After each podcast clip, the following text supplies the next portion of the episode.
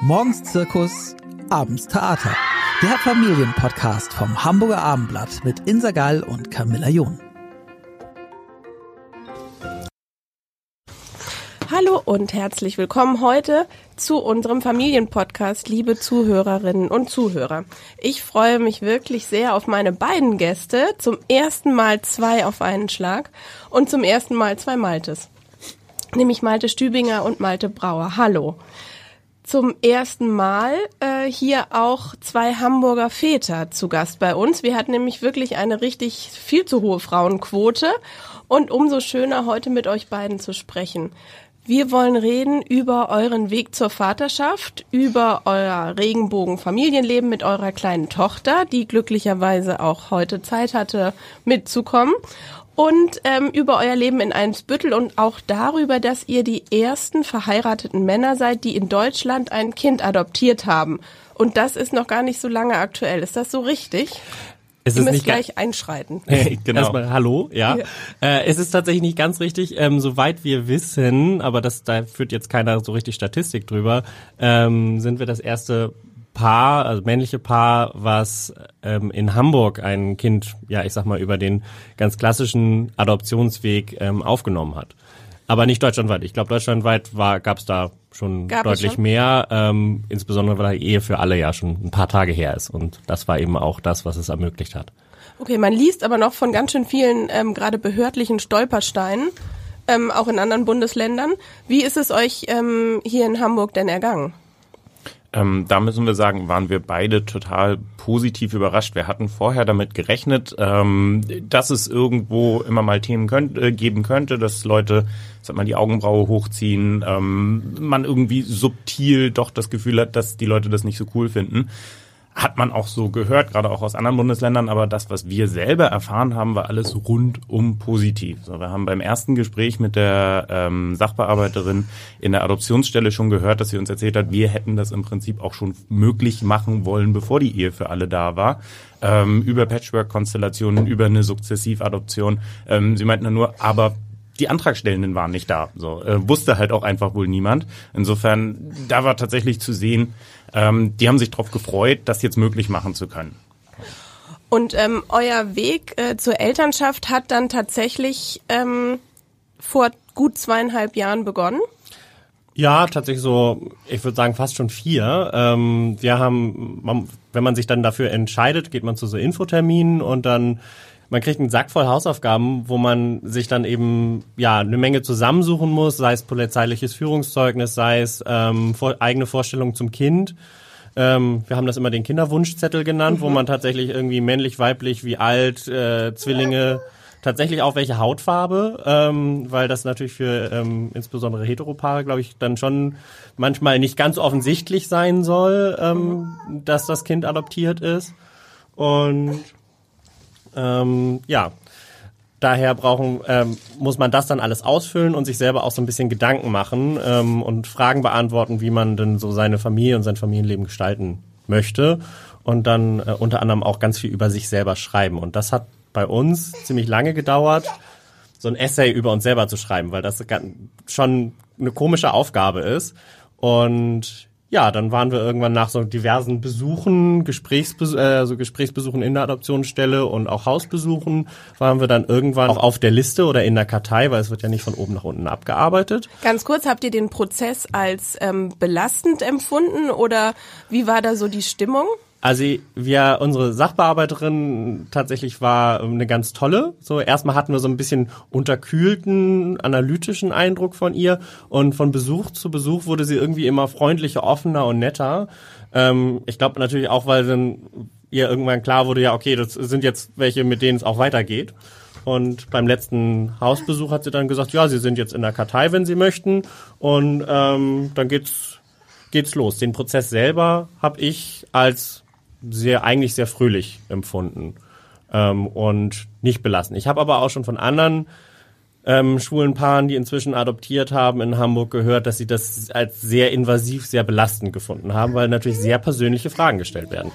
Das Da- war bei mir auch so ein Erlebnis. Ich Also ich war aufgeregt vor diesem Gesprächstermin und ich fand es dann auch wirklich intensiv. Wir haben völlig die Zeit überzogen, als ich mich alleine mit der Sachbearbeiterin getroffen habe und wir im Prinzip meine ganze Lebensgeschichte durchgegangen sind. Und man schreibt halt vorher dieses Essay, was halt auch so mit Leitfragen orientiert ist und wo es letztlich darum geht, dass du im Prinzip ab deinen frühkindlichen Prägungen einmal dein gesamtes Leben reflektiert, reflektierst, was passiert ist und im Prinzip auch, wie es dir dabei gegangen ist. Und das mal so insgesamt in einem Wrap-up zusammen zu machen und irgendwie über sein ganzes Leben nachzudenken, ist halt auch einfach eine ganz schöne Introspektive. Ähm, ist ein bisschen, und bisschen Therapie. Im Prinzip ja. ähm, und ja, da haben wir uns dann tatsächlich auch, als wir dieses Einzelgespräch miteinander haben, also hoffnungslos verzettelt im Prinzip, ähm, war super spannend.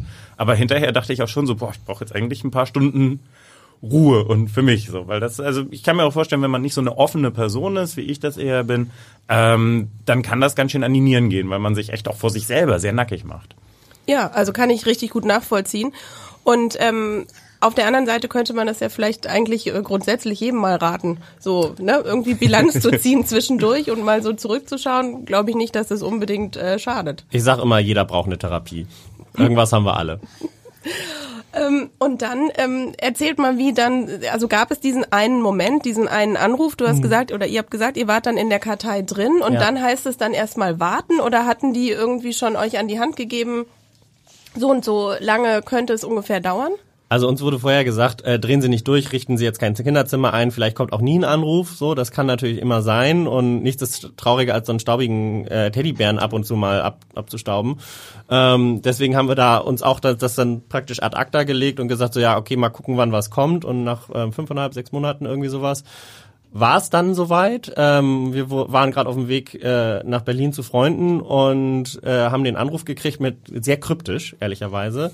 Ähm, so erst haben wir eine Nummer äh, gesehen, die bei mir versucht hat anzurufen, dann auch ähm, bei meinem Mann und äh, mein Mann hat das sofort als Behördennummer erkannt und wir dachten so, hä, was ist das denn?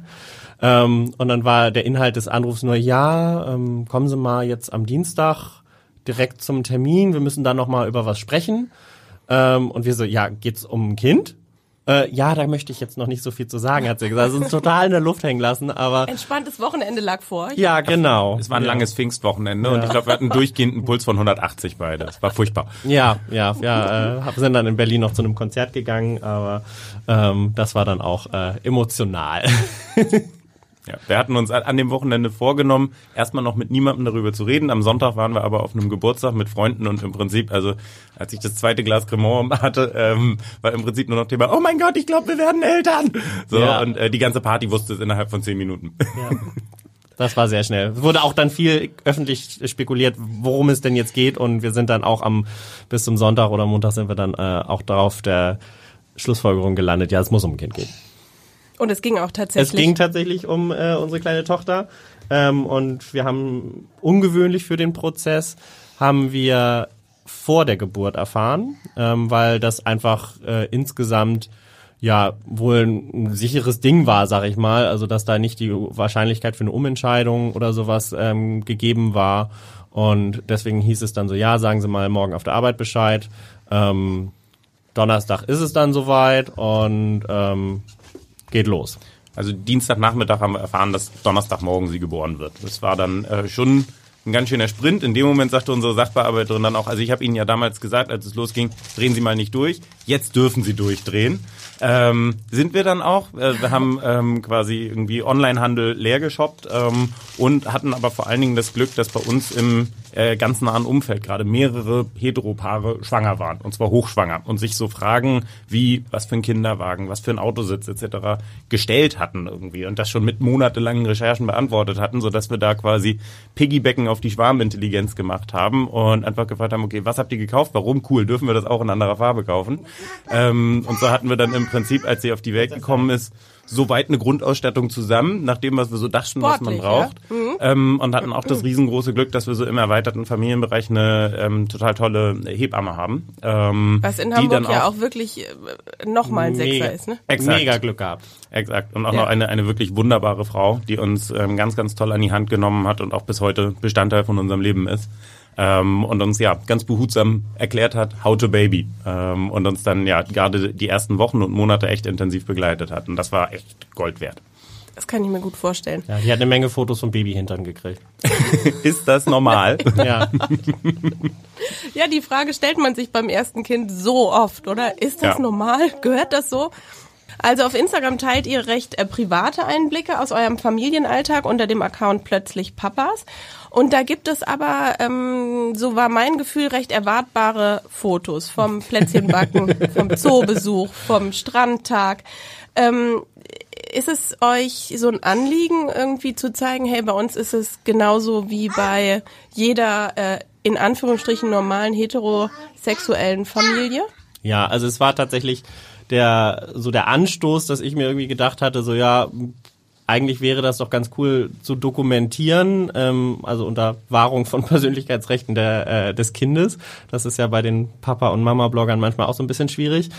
Ähm, Das heißt, ihr zeigt eure Tochter, wenn dann nur von hinten Genau. und Ja. ne, Wenn, dann ist sie ist Hm? immer, immer ohne Gesicht und eben auch irgendwie keine Tonaufnahmen ähm, beispielsweise von ihr. Das ist irgendwie uns schon ganz wichtig. Aber äh, das ist halt schon nicht die Norm, sag ich mal. Ne? Also nicht die Mehrheit der Familien, die so ist.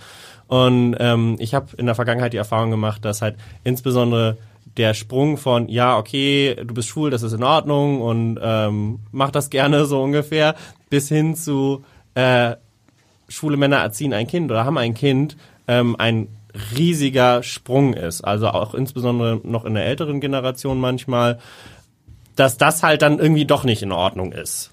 So, und ähm, das war mir dann irgendwie schon ein Anliegen, dann eben auch durchaus zu dokumentieren. Das ist bei uns wahrscheinlich einfach ganz langweilig vielleicht sogar.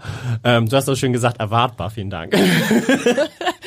Ja, Aber absolut. Ähm, und das ist auch äh, eigentlich die Message, ähm, dass es eben sich natürlich irgendwie Rollen anders aufteilen als vielleicht so in dem typischen Backrezept für eine heterosexuelle oder heteronormative Familie. Ähm, und äh, am Ende fällt aber doch irgendwie alles an seinen Platz. das wäre auch was, was ich euch noch gefragt hätte. Also wie ihr euch in der Elternrolle hier in Hamburg fühlt. Also gerade auch wirklich tatsächlich mit dem, mit dem Blick auf, wir leben in einer Großstadt, wo vielleicht auch mehr ähm, jüngere, aufgeschlossene Menschen leben als vielleicht jetzt in ländlicheren Umgebungen. Und ähm, also wie ist es? Wie ist es in, weiß ich nicht, die erste Berührung mit der Kita, mit Elternabenden? Ähm, ist es eher ein offener Umgang? Also werdet ihr gefragt? Wollt ihr gefragt werden? Ähm, wir erleben da tatsächlich bisher rundum sehr positive Sachen. Was wir tatsächlich auch haben, ist, wir haben einen unmittelbaren Vergleich Stadt und Land, weil wir im Prinzip hälftig hier in Hamburg und an der Ostsee wohnen, ähm, wo wir eine kleine Wohnung haben. Ähm, und das war damals hatten wir das neu und durch die Lockdowns waren wir dann extrem viel da. Eigentlich sollte das so ein Wochenend-Thing sein. Jetzt ist im Prinzip unser Leben sehr hälftig zwischen beiden verteilt. Das heißt einmal anderthalb Millionen Stadt, einmal 10.000 Seelenkaff. So, ähm, und gerade da auf dem Dorf waren wir darauf vorbereitet, weil das auch ein sehr eher, eher älterer Ort ist, ähm, dass man da mal komisch angeguckt wird. So, weil wir auch die Lockdowns da komplett verbracht haben und dann waren wir wirklich einfach die einzigen Leute draußen und das war das schwule Paar mit Kind. Davon gibt es da keine anderen. Ähm, da gibt es schon insgesamt wenig Kinder. Selbst da merken wir, also man ist jetzt um Gottes Willen nicht mit jedem Nachbarn irgendwie gut Freund, so, ähm, aber wir hatten super viele positive Erlebnisse, wo dann so 80-Jährige am Rollator stehen bleiben, uns zuwinken und sagen, da ist ja meine kleine Familie und solche Sachen. Also wir sind da bekannt wie ein bunter Hund, auf jeden Fall, ganz anders als in Hamburg-Eimsbüttel hier. Ähm, und es gibt mit Sicherheit, also wir sind uns sicher, wir sind Thema irgendwo, ähm, bei jeder zweiten Kirchenratssitzung oder sowas. Ähm, aber die Leute sind offen und freundlich und das ist für Schleswig-Holstein ja auch schon eine Menge. Ähm, hier in Eimsbüttel ist es wirklich völlig unkompliziert. Ähm, Da gehst du vier Häuser weiter und du hast die nächste Regenbogenfamilie. Genau. Das ist wirklich, wirklich so. Also man trifft auch welche auf dem Spielplatz, einfach so. Nicht jeden Tag, aber schon. Genau. Und ähm, auch in der Kita war das überhaupt gar kein Thema. Wir haben über unseren Kita-Platz auch über eine Freundin so vermittelt bekommen im Prinzip. Und es war einfach, ja, wir sind die Eltern von dem Kind. Punkt. Ähm, und genauso war auch so der Umgang, den wir jetzt hier so mit Behörden und mit allen möglichen alltäglichen Sachen so gehabt haben. Ähm, dass man tatsächlich immer im Kopf glaube ich, so ein bisschen, gerade wenn neue Situationen kamen, darauf vorbereitet war, dass es da eventuell ein bisschen komisch werden könnte. Und was wir auch erlebt haben, war dann mal so, äh, gerade in, in Verwaltungsumgangssituationen, dass die halt merken, mein Formular passt hier gerade nicht Ja. für die Situation, die wir haben. Ich muss hier mal einen Supervisor holen, weil ich gerade nicht genau weiß, was ich tun soll. Aber nie mit so einem auch nur Unterton, der sagt, ja, weil das ja auch irgendwie merkwürdig und falsch ist, was ihr hier macht, sondern nur so, hatte ich halt nicht. Ver Verwaltungsbeamte denken, ich brauche hier eine Routine so, und eine Dienstanweisung und die gibt's hier gerade noch nicht. Ähm, ich weiß nicht, wen ich bei Mann und wen ich bei Frau eintragen soll. So, ähm, aber immer ganz positiv und offen. Können wir echt nicht anders sagen. Also es ist natürlich total super zu hören, dass es auch ähm, ne, gerade in so einem Umfeld so ist. Du hast vorhin ein bisschen angedeutet, dass die ältere Generation sich dennoch vielleicht manchmal schwer tut. Was sind da so für Erfahrungen, die ihr da gemacht habt? Ja, also es ist, ich habe da ein sehr dickes Fell, deswegen äh, merke ich, glaube ich, viel einfach nicht. Ähm, wenn irgendjemand so mal die Augenbraue hochzieht oder irgendwie ähm, mal so, so einen Seitenkommentar gibt, aber man hört halt schon ab und an mal, dass einem irgendwie was äh, in, in, in Schal gemurmelt wird oder ähm, dass komisch geguckt wird. Und wie gesagt, durch mein dickes Fell kriege ich wahrscheinlich nur die Hälfte mit. Ähm, Hast du genauso dickes? Ähm, ich reagiere anders drauf als Malte. Ähm, ich glaube, er, er ignoriert es einfach weg und es kommt gar nicht auf seiner Bewusstseinsebene an. Ähm, ich schmeiß dann schon so einen Giftblick zurück und denke mir, ach, du ewig gestriger. So, ähm, aber schüttel das dann auch sehr schnell wieder ab. Also das ist nichts, was ich so nah an mich ranlasse, weil ich denke, lasst mich einfach leben. Und ähm, genau, das ist vielleicht dann eben auch das, das, äh, der Vorteil von Insta, ne, dass man was zeigen kann. Und kriegt ihr da Kommentare, äh, die das irgendwie einordnen oder bewerten? Ja, also es gibt immer mal wieder so einen, äh, den einzelnen Kommentar, dass es irgendwie, ja, wo man irgendwie meint, eine Wertung rauszulesen. Ähm, aber insgesamt ist da auch das, genauso wie unser Lebensumfeld, noch eine ziemliche Bubble, muss man ehrlicherweise. Ich bin gespannt, wie es nach, hier nach wird, wenn das eine breite Öffentlichkeit bekommt. Ähm, aber da bin ich auch eiskalt. Also da äh, irgendwelche Hate-Kommentare, die vereinzelt kommen und manchmal ist es dann auch so, als wäre jemand mit dem Gesicht über die Tastatur gerollt. Also wo man sagt so, okay, was genau willst du mir sagen? Das wird alles gelöscht. Ge- Gelöscht, löschen und blocken befreit. Also das kann ich nur, nur so unterstützen. Ja, empfehlenswert. Ja. Ähm, gibt es denn für euch dieses, dass ähm, das versucht wird, in euch in sozusagen eine bekannte Norm äh, zu schieben? Also zu sagen, wer übernimmt die, ich weiß gar nicht, wie ich das richtig ausdrücke, die mütterlichere Rolle oder wer war eine Eltern, also dass man versucht sich, so wer war, wer hat die Elternzeit übernommen, dass man versucht sich so ein bisschen anzunähern an das, was einem äh, bekannter zu sein scheint. Ja, das macht, glaube ich, nicht nur unser Umfeld, sondern teilweise machen wir das selber auch. Ja, äh, jedenfalls in der Anfang, als wir uns am Anfang, als wir uns orientiert haben. Ähm, und was man unmittelbar miteinander hat in der Beziehung und im eigenen Familienleben, ist so eine direkte Vergleichbarkeit miteinander, die wir, glaube ich, teilweise mehr haben von der Rolle her als eine klassisch heterosexuelle Familie. Will zum Beispiel sagen, wir waren beide ähm, für, also ich war ein Dreivierteljahr zu Hause, Malte ein ganzes Jahr. Ich hatte das Glück, dass mein Arbeitgeber mich tatsächlich als Bestandteil einer neuen Familienpolicy ein halbes Jahr voll bezahlt nach Hause geschickt hat, ähm, so dass wir uns das, so dass uns das möglich war und wir dann eben tatsächlich sehr lange komplettes Bonding auf gleicher Ebene hatten. Dann war ich aber noch drei Monate ähm, schon wieder bei der Arbeit und habe in Teilzeit gearbeitet, als Malte noch mit äh, der Kleinen zu Hause war. Und da bin ich automatisch schon ganz, ganz bisschen natürlich in die 1B-Rolle gerutscht, so einfach weil ich weniger Präsenz hatte. Und ich habe doch eine Zeit lang mir sehr einen Kopf darüber gemacht, irgendwie in einzelnen Situationen, wenn sie von mir nicht getröstet werden wollte, dann bei, wenn sie in der Nacht aufgewacht ist und laut Anja Papa gerufen hat, sowas, dass ich das so ein bisschen an mich rangehen lassen habe und ich glaube, wenn ich mich so mit heterosexuellen Papas und Freunden unterhalten habe, da kann man relativ viel dann einfach über diese klassische Rollenverteilung sich erklären. Naja, ist halt die Mama, die ist mehr zu Hause, die hat gestillt etc. Bei uns ist halt so, bam, bam, liegt klar nebeneinander und wenn einer irgendwo in einer bestimmten Rolle von ihr gerade bevorzugt wird, dann ist das muss man das halt unmittelbar für sich verarbeiten irgendwie und schauen, was da die Ursprünge sind. Aber du hast nicht dieses klassische Geschlechterbild, in das man es einsortieren kann. Kinder sind halt da einfach auch eiskalt. Ja, ne? Also derjenige, der eine. Minute mehr Zeit mit denen verbringt, bam, ist der Liebling. Und tatsächlich psychologisch haben die auch einfach nur die Kapazität für eine ähm, Hauptbezugsperson. Und jetzt kommen sie langsam in so ein Alter, wo sich das langsam so ein bisschen ändert ähm, oder es mehr Facetten, glaube ich, kriegt. Sie ist zweieinhalb jetzt? Genau, sie ist zweieinhalb ähm, und äh, da wird Malte dann jetzt äh, häufig einfach äh, viel euphorischer begrüßt und mit Küsschen überhäuft und ich werde dann so links liegen gelassen, obwohl ich mich irgendwie äh, dann doch immer noch einen Ticken mehr um sie kümmere. Ähm, da ist dann plötzlich das Besondere, was vorher nicht so ähm, der Fall Oder vielleicht war. auch ein Test, ne? Wie reagiert der jetzt, wenn ich das mache? Kann auch sein, aber da, ähm, Ja. das, äh, ja, weiß nicht. Also es ist, ähm, kriegt irgendwie mehr, mehr Facetten, mehr Farbe. So. Habt ihr euch äh, Gedanken darüber gemacht, wie sie, äh, wie sie euch anspricht?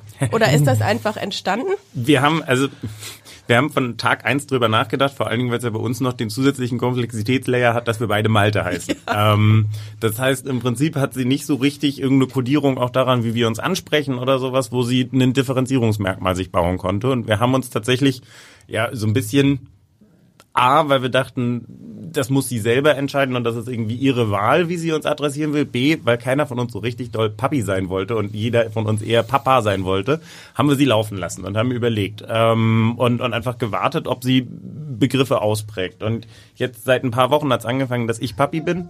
Ähm, ich bin jetzt auch fein damit, aber ich wollte es mir nicht selber geben. Jetzt, wo sie das entschieden hat, ist es total fein. Also jetzt ist einer von uns, ich bin Papi, der andere Malte ist Papa. Ähm, das hat sich jetzt so, so langsam aber sicher verfestigt. Ja. Aber das hat sie eben als, ausgesucht. Als Gruppenbezeichnung ist immer noch Papa. ja. Das ist Funktionsbezeichnung. Und gibt es ähm, sowas schon von ähm, von anderen Kindern, die dann, äh, die vielleicht manchmal ja auch viel mehr aus dem Bauch raus fragen und sagen, hä, wieso hast du zwei Papas? Wo ist eine Mama?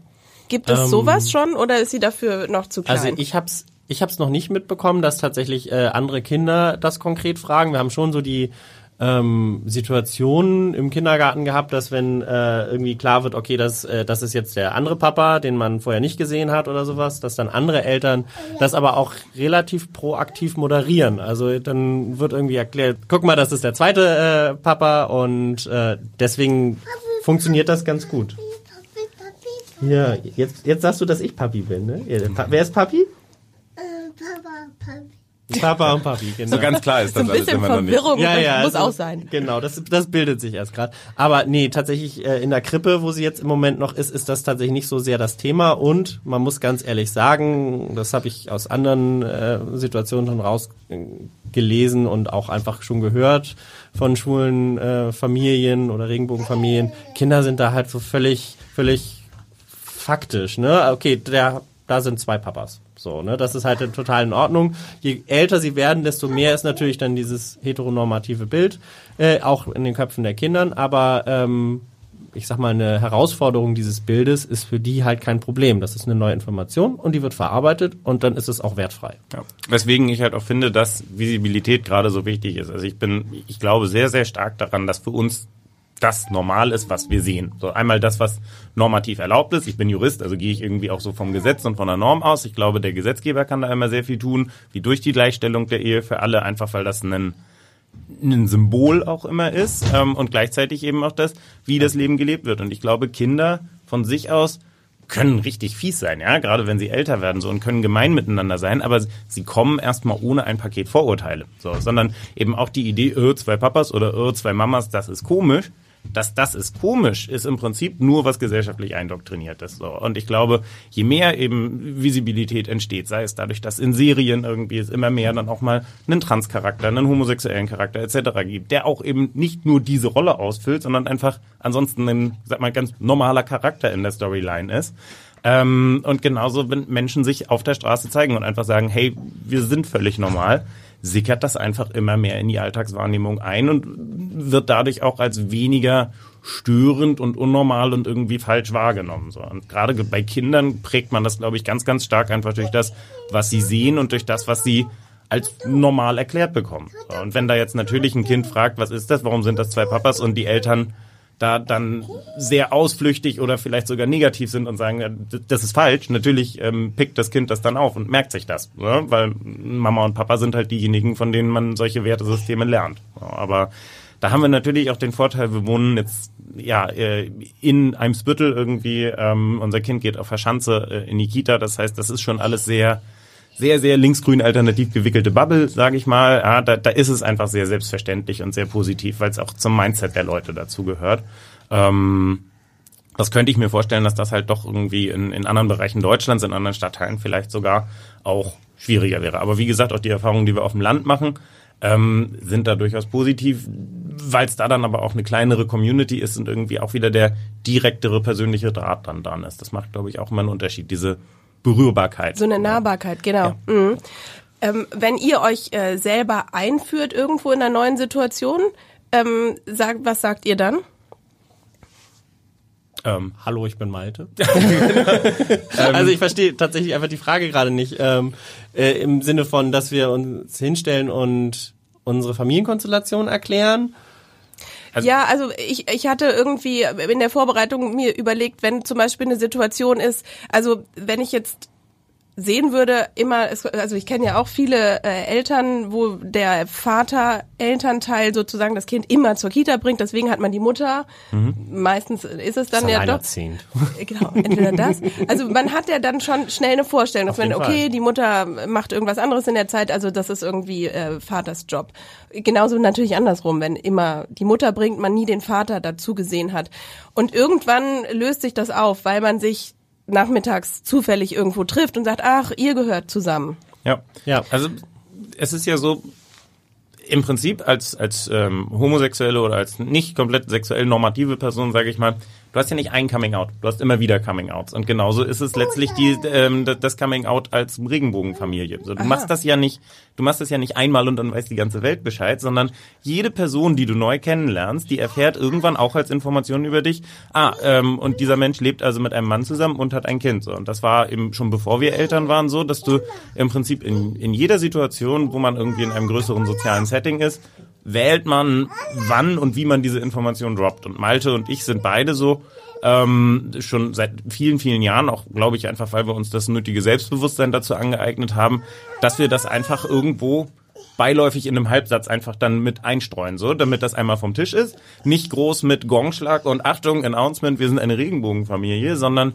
ähm, zum Beispiel, ich habe vom Dreivierteljahr einen neuen Job angefangen, so, da habe ich einfach in den Interviews ganz selbstverständlich gesagt, ja, und im Übrigen einfach in so einem Nebensatz, ähm, mein Mann macht das und das und ähm, ich würde mir das und das bei Arbeitszeiten vorstellen und wir haben eine kleine Tochter. So. Ähm, aber es ist immer wieder ein bewusster Akt, den das Umfeld wahrscheinlich in vielen Situationen gar nicht so bewusst wahrnimmt, wie man das selber macht, aber man selber steuert schon ganz genau, wann steuere ich diese Information ein und in dem Moment sind meine sozialen Sensoren auch auf 150 Prozent gedreht so und ich sehe ganz genau, wie die Menschen, mit denen ich gerade interagiere, darauf reagieren. Und das ist, das ist was, das, also ich kann mir nicht vorstellen, dass ich das irgendwann ablegen werde, weil es ist immer wieder so ein, ach übrigens, ich bin ein bisschen anders. Ja, also das ist für mich äh, ein total interessanter und auch überraschender Gedanke, weil ich das nicht ähm, nachfühlen kann in dem Sinn. Hm. Ähm, ich also äh, ja, total, total spannend und kann ich mir gut vorstellen, dass man in dem Moment irgendwie, ja, wie du sagst, äh, sehr äh, aktiv äh, ist und schaut, wie, wie das Gegenüber dann vielleicht doch auch reagiert. Ja.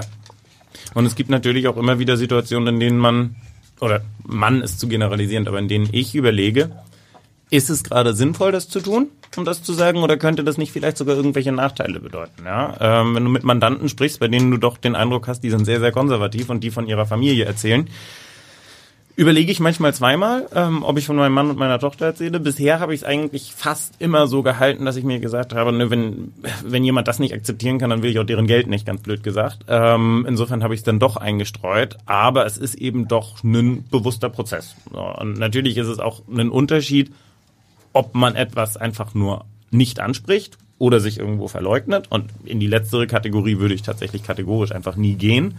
Ähm, aber da gab es schon so das eine oder andere Business-Dinner irgendwie, bei dem ich doch, ja, dann doch ein bisschen angespannt war und einfach überlegt habe, passt das hier? Aber wenn dann irgendwie alle so ein bisschen privat werden und was ähm, Außerarbeitliches erzählen, dann nenne ich Malte nicht in Claudia um. So, das, ähm, das, das passiert nicht mehr und da bin ich auch nicht, das bin ich nicht willens zu tun. Hatte ich in vergangenen Beziehungen, muss nicht wieder sein. Wahrscheinlich nicht die schönste Erfahrung. Äh, nö, also war, war auch Grund für Streit.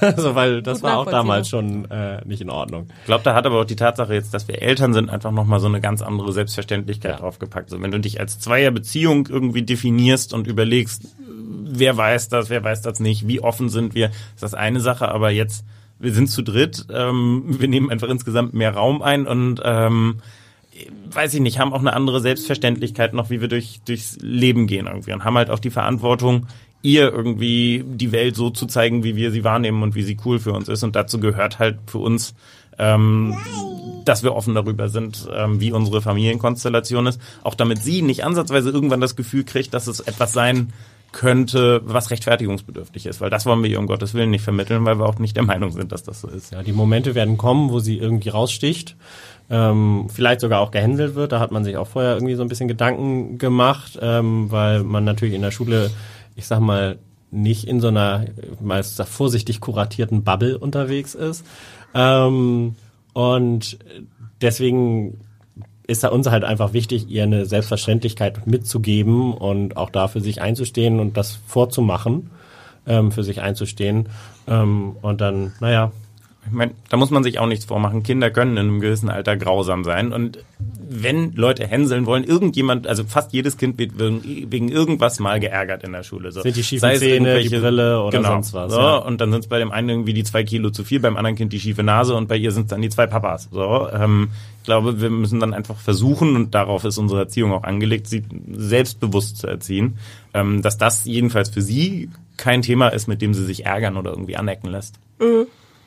Wahrscheinlich, genau, das könnte ich mir gut vorstellen, dass das genau der richtige Schlüssel ist, um dem entgegenzutreten, sollte es denn so kommen. Wie war denn ähm, die Reaktion von ähm, Eltern und Schwiegereltern? Also meine äh, meine Mutter war ganz äh, ganz ganz süß. Also meine Eltern sind insgesamt sehr sehr offen und und da ganz ja ich sag mal investiert auch als Großeltern. Und tatsächlich war der Moment, wo wir gesagt haben, okay, wir sind jetzt in dieser Adoptionskartei, ähm, hat meine Mama schon gesagt, oh, ich werd Oma. So, das war ganz äh, war ganz toll. Ähm, aber sie hat dann äh, tatsächlich äh, auch als es dann soweit war, war sie halt irgendwie ge- Tränen aufgelöst. Mein Papa hat sich ganz toll gefreut und ähm, ich habe ja auch tatsächlich meine Schwester noch praktisch, äh, die schwanger war, überholt. Also haben auch Freunde wirklich auf den letzten Metern noch überholt. Ähm, das heißt, so in unserem Umfeld sind halt auch ganz viele gleichaltrige Kinder und ähm, ja, die waren mega, mega happy. Ja. Ähm, bei mir auch, also zu meiner Familie haben wir nicht so ein ganz so enges Verhältnis wie zu Maltes Familie. Das ist schon so, ähm, auch Maltes Eltern sind da wirklich als Großeltern im Prinzip nach uns beiden wirklich die nächsten beiden Kontaktpersonen. Ähm, das ist auch total super, die als Supportsystem zu haben und man merkt richtig, die sind, die sind saumäßig glücklich. Bei mir in der Familie auch. So, aber da sind wir einfach nicht ganz so nah dran. Ja, das ergibt sich ja meistens irgendwie so. Und ähm, aber gut, ein Enkelkind ist einfach was Besonderes. Ähm, ähm, habt ihr euch irgendwas anders vorgestellt? In, also jetzt in Bezug auf die Elternschaft? Also es ist völlig anders, als man das erwartet. Ähm, viel herausfordernd, viel herausfordernder, als man sich das vorher auch selbst sagen kann. Das muss man tatsächlich sagen. Also ich, wir wussten, es ist äh, ne, Schlafentzug und es ist anstrengend und ähm, Wutanfälle, all das. Ne? Jeder, der Wir jetzt oder das Kind? ja, hier. Ich leg mich im Boot nie gerne auf den Boden und strampel. ähm, nein, also man, all das, was man so klassischerweise kennt, ähm, weiß man, macht man sich bewusst, insbesondere bei so einer bewussten Entscheidung, Eltern zu werden, wie das unsere war ähm, und das nicht mal so eben passiert ist. Habt ihr denn, Entschuldigung, in der Vorbereitung sozusagen äh, gesagt, die, das sind irgendwie Standardwerke, wir lesen uns da durch? Oh oder Gott, habt ihr nein. gesprochen oder gab es irgendeine eine, tatsächlich eine äh, Vorbereitung? Oh Gott, nein. Also ich hab, wir haben, wir sind ganz, äh, wir lesen ganz, ganz wenig, auch auf Rat von den Krankenschwestern im, im, im Krankenhaus, dem Pflegepersonal dort. Die sagen, ihr ma- macht euch nur verrückt und äh, googelt nichts. Das ist ganz schlimm. Da äh, werdet ihr mit allem, was ihr tut, euer Kind natürlich umbringen. Ähm, wir haben halt so ein, ein, so ein so ein Standardwerk über Kinderentwicklung, haben wir so als Nachschlagewerk im, im Schrank stehen und da gucken wir ab und zu mal rein, um zu wissen, okay, wann, wann soll irgendwie was sein und dann haben wir halt einfach mit, ich sag mal, Liebe und Verständnis sind so die Maximen und dann, dann geht's los. Und äh, bisher funktioniert es ganz gut. Aber naja, aber bei zu der Frage, ob man das so erwartet hat, also man weiß es, man bereitet sich darauf vor, gedanklich, in, äh, irgendwie, wenn auch schon nicht inhaltlich. Ähm, aber wenn es dann soweit ist, ist man gar nicht vorbereitet auf, ich sag mal, das Gefühlschaos und die Belastung, die auch Elternsein ist. Das ist schon, schon krasser und neuer als alles, was man vorher hatte. Das muss man einfach ganz klar so sagen. Für mich war besonders krass diese, diese Fremdsteuerung, die plötzlich so massiv in dein Leben tritt. So, ähm, wenn man sich selber entscheidet, abends extrem lange aufzubleiben oder irgendwie in den Club zu gehen, obwohl man am nächsten Morgen früh raus muss, dann ist das eine bewusste Entscheidung und ich weiß dann, ich habe am nächsten Tag ein Problem.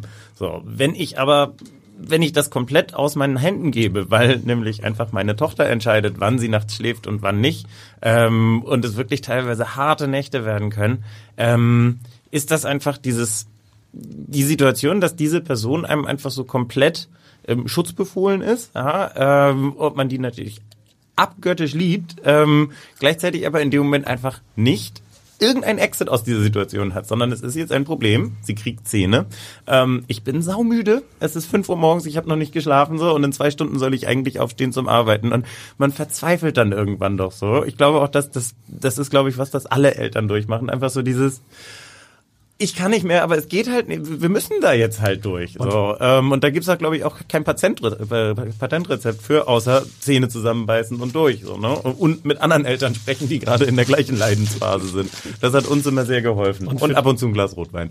Und für die Leute, die vielleicht, oder die, die Zuhörerinnen, die noch keine Eltern sind, falls es die gibt, äh, man darf sein Kind auch mal scheiße finden. Das ist auch in Ordnung. Also die können so gut äh, Knöpfe drücken, äh, wo man einfach sauer wird, ähm, dass man dann auch sagen, kann, so, oh, dieses Kind. Das heißt nicht, dass man es weniger liebt. Definitiv. Gibt es was, was ihr euch äh, für eure Tochter wünscht? Mm, glücklich sein. Das ist eigentlich so das Hauptding. Sich wenig Sorgen machen zu müssen, sich selbst zu mögen, glücklich sein.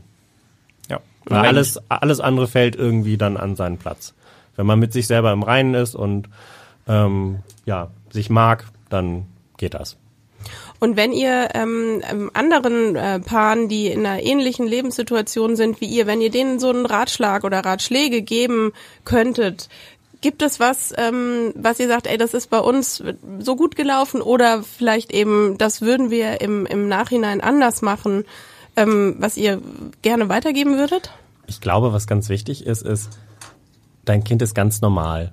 Also in ich sag mal, 99 Prozent der Fälle gibt es ja bei den meisten Kindern einfach keine schwerwiegenden Probleme. Die halten wahnsinnig viel aus, ähm, auch wenn sie sich mal den Kopf stoßen oder ähnliches. Ähm, und dieses, mein Kind dreht sich nicht äh, oder noch nicht, äh, es fängt noch nicht an zu laufen oder es spricht so komisch oder sowas. Das ist ja in den aller, allermeisten Fällen einfach nur, weil es in seinem eigenen Rhythmus unterwegs ist oder was noch nicht zeigt. Und ähm, wir wussten das vorher auch dass man sich da nicht so viel Gedanken drüber machen soll. Ähm, aber man kann es in dem Moment nicht, aber es ist, ist einfach ein guter Rat, ne? Mach dir nicht so viel Sorgen. Wird schon. Und redet viel miteinander. Ich habe das, das Gefühl, jedes Thema, was wir irgendwie hatten, hat sich im Endeffekt dann doch sehr, sehr gut dadurch aufgelöst, dass wir einfach miteinander gesprochen haben. So, und also gut, das ist auch ein Credo in unserer Beziehung. Es kommt irgendwie einfach alles auf den Tisch. Mein lieber Mann sagt immer, ich habe keinen Subtext. Ähm, insofern kann ich eigentlich tatsächlich auch bei ihm gut lesen, was gerade Phase ist, weil er es einfach sagt. Ähm, und genauso halten wir es irgendwie mit sämtlichen Erziehungs- und Familienthemen auch. Wir sprechen einfach unglaublich viel. Und das, was Malte gerade gesagt hat, das möchte ich unterstreichen. Dieses nicht vergleichen und nicht verrückt machen, weil das ist, glaube ich, wirklich was, wo ich auch erlebt habe, sei es von, von der PKIP-Gruppe angefangen, ähm, über den Kindergarten, wo Leute sich wirklich teilweise verrückt machen und es ist so unnütz. So, es, also natürlich gibt's dann die Fälle, wo tatsächlich irgendwo Themen sind und man irgendwie zum Kinderarzt, zum, Profi, äh, zum Profi muss, aber ich glaube, ja, das Allermeiste sind einfach, die Kinder ziehen unterschiedliche Schubladen zu gleicher Zeit und da kann man, das hat so viel Potenzial, dass man sich völlig crazy macht ähm, und das ist in den meisten Fällen, glaube ich, völlig unnötig. Und gleichzeitig geht es einem selber so unglaublich nahe. Und das ist Aber Moment, also das, was du jetzt sagst, ne, das hat man eigentlich erst, diese Erkenntnis bei Kind 4. du, wenn jetzt ein zweites Kind kommen würde, wenn jetzt ein zweites Kind kommen würde, was tatsächlich nicht geplant ist, ähm, dann wären wir vielleicht auch wieder neurotische kleine Bündel. Das kann auch sein. Und ähm, aber ja, mal sehen. Ja, aber man spürt so ein, äh, bei euch schon ein, ein tiefes Vertrauen darin, dass es alles seine Richtigkeit hat, wenn man das Wort hier benutzen mag. Ja. Aber also kommt es daraus, ihr, ihr kennt euch auch schon lange, ihr seid auch schon seit sieben, acht Jahren verheiratet? Wir, also wir sind jetzt äh, seit etwas über neun Jahren zusammen und äh, haben dieses Jahr fünften Hochzeitstag Oh, gehabt. okay, bin ich ein Genau. bisschen durcheinander. Ja, alles gut, kommen wir auch gerne mal.